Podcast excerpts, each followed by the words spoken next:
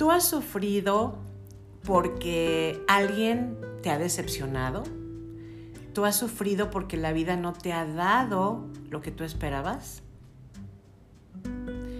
Tú te has preguntado muchas veces por qué el otro no me da lo que necesito, no me dice lo que necesito escuchar. ¿Eres de esas personas? ¿Verdad que sí? Sí te resuena, ya lo sé.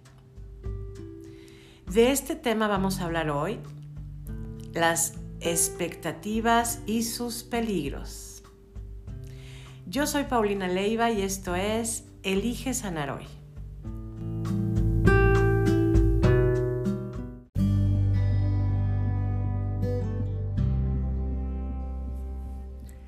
Te voy a compartir una frase, primero que nada, que dice, lo que decepcionan no son las personas, son las expectativas. Y esta frase me ha venido resonando ya desde hace años, sobre todo por el tema del sufrimiento. Tener altas expectativas o tener simplemente expectativas nos hace sufrir. Tenemos expectativas con los demás y con lo demás, con las cosas, con los sucesos, con lo que viene y con lo que las demás personas deberían hacer. Porque cuando yo pongo una expectativa en alguien, en realidad eh, la petición o el anhelo interno es que esa persona debería de hacer algo o no debería de hacer algo. En esos dos sentidos está puesta la cuestión de la expectativa. ¿Y por qué es tan importante el tema? Porque yo creo que justo lo que vamos nosotros acumulando a lo largo de la vida, pues son resentimientos con estas personas y con la vida de que justo parece o sentimos que no nos dan lo que nosotros necesitamos, que la vida no nos da lo que queremos o lo que merecemos y que la gente tampoco nos lo da. Este es un factor de mucho sufrimiento, es carga emocional sin duda y por eso es importante tocarlo. Seguramente eh, tendrás ahorita algunos recuerdos de personas que tú me puedes decir es que me han decepcionado mucho. Pero en este momento cambia tu, tu frase. A ver, lo que me decepcionó fueron las expectativas que puse en la persona. ¿Cierto? No la persona como tal. Es decir, las personas, todos andamos por la vida haciendo lo mejor que podemos con las cosas que sabemos hacer, con las cosas que conocemos. Y nuestro actuar y nuestro sentir tiene mucho que ver con varios factores. Tiene que ver con mi historia, con mis filtros, estos, estos filtros permeados por eh, mi nivel de conciencia, por mis carencias emocionales, por mis cuestiones pendientes, por mis valores, por mi cultura. Son muchos filtros que intervienen para que una persona actúe de determinada manera o sienta de determinada manera. Eh, donde encontramos la complicación es cuando yo quiero que el otro vea la vida con mis propios lentes. Es cuando yo creo que el otro está mal y yo estoy bien. Y de esa manera empiezo a ir acumulando resentimientos. Resentimientos que eventualmente deterioran relaciones, que van rompiendo de hecho relaciones y que quizá en algún punto se pudieron haber evitado, pero también entiendo que lo que sucede es lo perfecto, porque tú igual que yo, como ya te dije, pues en su momento también hiciste lo mejor que pudiste, con las herramientas que tenías. Y esperar de los demás, hay una frase en México, ¿no? Que dices eh, pedirle peras al olmo. Y esta frase se refiere a que literalmente estamos enfrente del, del olmo esperando que nos dé peras y no tenemos la conciencia muchas veces pues de que no es peral, ¿no? Es un olmo. Entonces, yo eh, personalmente he vivido varios procesos en este sentido. Cuando empecé mi camino personal, de crecimiento personal, pues yo no sabía que le estaba pidiendo peras al olmo. Yo, yo creía que era olmo. Yo creía que las personas me iban a dar aquello que yo necesitaba. Escuchar o recibir. Y después fui haciendo conciencia de que pues no estaban habilitadas para dar ciertas cosas. Y en su momento, pues yo lo sufrí mucho, porque yo lo vivía como si no me lo dice y si no me lo da, es porque no me quiere, es porque no me valora, es porque no valora la relación, es porque, bueno, pues ¿qué le cuesta, no? estas frases las he escuchado un montón de veces en terapia, pero ¿qué le costaba? ¿Pero qué le cuesta? Y siempre respondo lo mismo, pues sí le cuesta y sí le costó, porque lo más evidente aquí es que si no le hubiera costado, te lo hubiera dado, lo hubiera dicho. ¿Mm? Situaciones como estoy esperando que me venga a pedir una disculpa, ¿no? Uy, se pueden quedar ahí años. Yo hace algún tiempo eh, publiqué una foto en el Facebook es, una, es un esqueleto sentado con la pierna cruzada, ¿no? Y yo lo hice tipo meme. Y en la parte de abajo le puse la frase, yo esperando que los demás cambien. Y es cierto, creo que la imagen está fuerte, pero es muy cierto. Yo no puedo vivir mi vida esperando que los demás cambien, que los demás me den lo que yo necesito, que los demás sean como yo necesito, porque no es así. Y cuando me quedo en ese lugar de esperanza, de esperar, pues me estoy peleando literalmente con la realidad. Con una realidad que no está en mi ámbito, que no está en mi, en mi poder poder cambiar. Y ahí puedo quedarme meses o años esperando. Entonces, hace mucho daño esto de la expectativa. Alguna vez me dijo un alumno, Pau, pero no es triste no esperar. Y yo le contesté, pues creo que triste no, yo creo que es muy sano no esperar nada de nadie. Deja que la vida te sorprenda, pero que no te decepcione. Permite que las personas te, te sorprendan, pero que no te decepcionen. Porque la decepción siempre, siempre, 100%, viene de un lugar que yo estaba esperando cosas. ¿Mm? Y ahí, eh, te decía, es donde empezamos a sufrir. Yo no creo que quieras eso para ti. Entonces, Pau, ¿qué se hace en estos casos? Bueno, pues yo te diría, espera de ti. ¿Cómo es eso, Pau? ¿Cómo es esperar de mí? Pues es poner en tu marco de, es decir, desde tu ámbito, tu ámbito es, eres tú, básicamente. Es, ahí es tu gobierno, ahí tú decides, ahí tú embelleces o ahí tú deterioras, es tu ámbito. Es en donde tú puedes elegir qué sentir, qué pensar, qué hacer con lo que sucede en tu vida. Desde tu ámbito tú puedes elegir ya no esperar nada de nadie y planteártelo desde hoy. Ya no quiero esperar nada de nadie.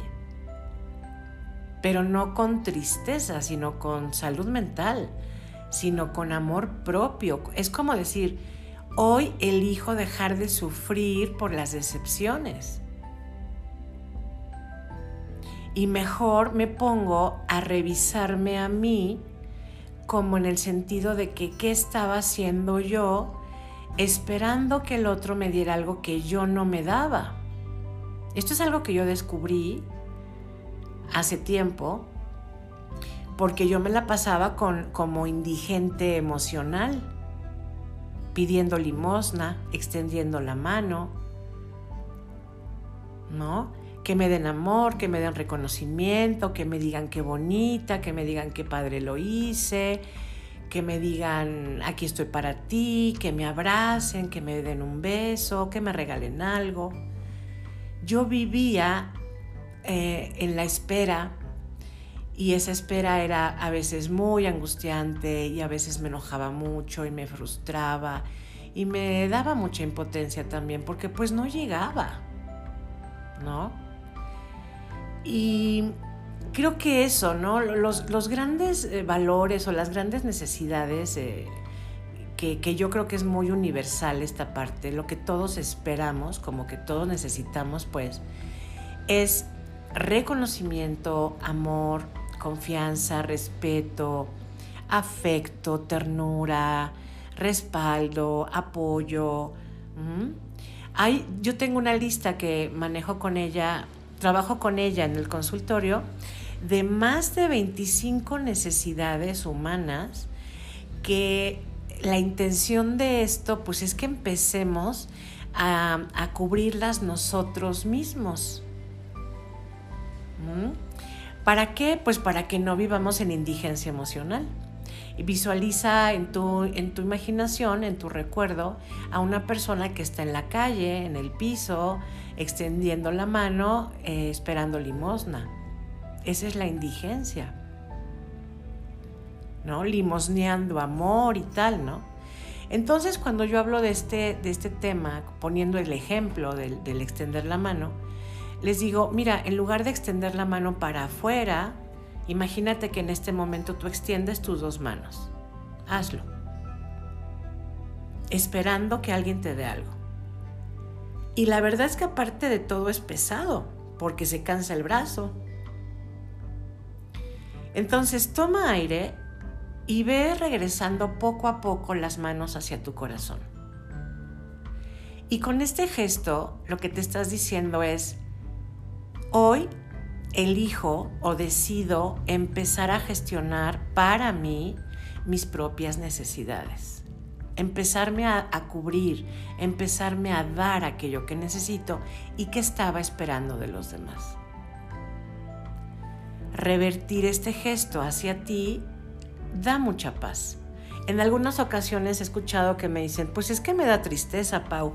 Pues a lo mejor lo que es triste es soltar la creencia de que los demás no tienen por qué darte nada a lo mejor eso sí puede ser triste, porque pues finalmente es un duelo, te estás despidiendo de algo, de una creencia. Pero una vez que lo masticas un poquito y dices, a ver, yo puedo ser la fuente de, de todas estas necesidades, yo me las puedo dar.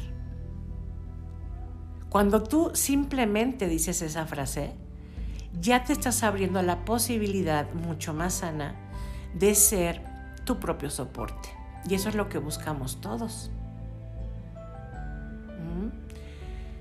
Entonces, em, estas necesidades que están en esta hoja que te digo, pues son, son muchas, son variadas. Hay necesidades de subsistencia, hay necesidades de seguridad, de amor, de conexión, necesidades relacionales.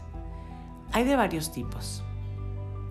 Y es muy interesante empezar a checar la lista y ver, a ver, ¿qué de esto no me doy yo? ¿Qué de esto yo le pido al otro? De hecho, yo esto, yo he hecho este ejercicio en terapia. Le digo a la persona, de estas necesidades, escribe en tu hoja cuáles tú le pides a tu pareja. Y haz una lista. Y luego del lado derecho anota cuáles de esas que tú le pides a tu pareja tú te das a ti. Y generalmente se quedan con el ojo cuadrado porque es, pues casi ninguna. No, es como yo estoy esperando que el otro me lo dé. ¿Y qué crees que para el otro esto es muy agotador también? Porque el otro sabe que tú estás esperando cosas. Y el otro apenas puede con su vida, o sea, está haciendo lo mejor que puede con lo suyo. Y creo que no se vale cargarles la mano o cargarles la espalda a la gente que amamos eh, con, con expectativas que pues no saben cómo llenar o no pueden o no están listos o no tienen idea eh, de cómo darlo, porque esencialmente pues ellos se dan a sí mismos lo que apenas saben hacerse o saben darse. ¿No? Alguna vez me decía una, una consultante, oye Pau, pero si yo cubro todas mis necesidades, voy generando estrategias para cubrírmelas, para darme esto a mí y tal, entonces, ¿qué caso tiene tener pareja? Entonces me acuerdo que hasta me reí porque le dije, ah, entonces tú tienes pareja para que él te cubra eso. Pues sí, ¿no? Pues es su obligación, ¿no? Otra persona me dijo, otra consultante, es que mi esposo tiene la obligación. Yo le decía, no, no tiene la obligación. Nuestras parejas supuestamente están con nosotros para compartir la vida, no en un acto obligatorio impuesto por algo. Porque ahí es donde se empiezan a, deteriorar las relaciones, ¿no?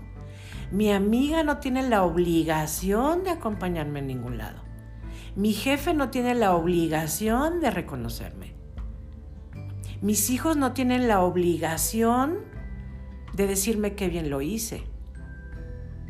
Mis padres no tienen la obligación de protegerme, y menos si yo tengo 20 años, ¿no? O sea, hay una fecha de caducidad para esto. ¿Mm? Entonces, justo ante la pregunta esta de, bueno, entonces, ¿para qué, para qué tenemos pareja? Yo le, yo le dije esta, esta parte que yo creo que es muy, muy, muy verdadera para mí, yo resueno mucho con eso. Yo tengo una pareja porque yo quiero compartir lo que yo me doy a mí con él. Yo quiero sentir la alegría la dicha de compartir la paz que yo me doy, que yo consigo para mí, con Él. Yo me doy la dicha de compartir con Él la diversión que yo consigo, los conocimientos que tengo, los momentos de paz. Para mí es un honor compartir eso con Él. Y creo que Él también conmigo aunque todavía en ocasiones yo me, yo me, yo me cacho esperando cosas de mi esposo. Es cierto, porque soy humana. Y cuando me cacho, ¿cómo me doy cuenta que ya me caché en expectativa? Porque me empiezo a sentir enojada, frustrada, decepcionada, triste. Digo, ¡Ah! él debería o él no debió. Con el debería ahí es cuando engancho el tema de estoy esperando o estuve esperando algo de él. Entonces en ese momento lo que yo me digo es, no, no es obligación de él. Él lo que da, lo da desde su nivel de conciencia. Y entonces identifico qué de lo que yo me estoy quejando ahorita no me doy yo o no me estoy dando lo reviso y entonces ahí armo una estrategia para empezármelo a dar yo. Quitándole peso a mi pareja y haciéndome responsable yo con mi vida, que esencialmente me pertenece y que creo que ahí sí es un, un trabajo no un trabajo, a mí no me gusta la palabra trabajo, sino una labor, una labor de amor, una labor de compromiso conmigo, de ir identificando qué cosas no me voy dando en la vida. Si estás interesada o interesado en que te envíe esta lista de necesidades, escríbeme y con todo gusto te las voy a enviar. Entonces, ¿cómo vamos hasta aquí?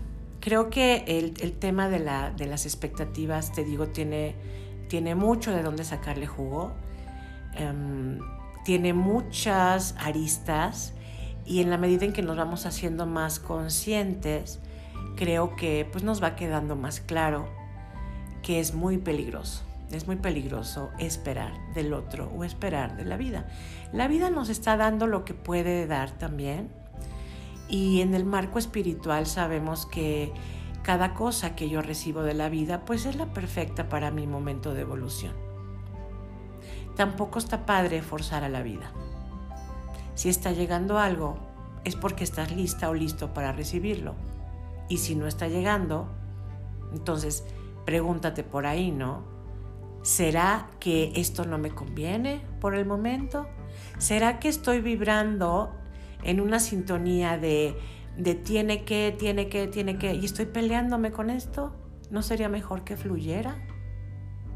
Pregúntatelo. Entonces, espera no esperar. Yo me quedaría con esta frase hoy, espera no esperar, para que no vivas en decepción y mejor vive en asombro, haciéndote cargo de ti, que es la labor más linda que hay, embelleciendo tu ámbito, dándote cada vez más cosas, sintiéndote mejor contigo, inventándote razones para estar feliz, identificando cosas que sanar para estar mejor. Eso todo es labor de cada uno. Nadie lo puede hacer por nosotros. Jorge Bucay dijo en un libro, la sanación y el crecimiento es patrimonio particular. Y es cierto. Y está padre, ¿sabes? Porque si tú dices, bueno, me voy a involucrar en un, en un proceso de sanación para mí y de darme cosas, a la larga eso te va a traer múltiples beneficios. ¿Como cuáles? Pues yo creo que el más importante es que nunca más vas a necesitar depender de nadie para que cubra tus necesidades.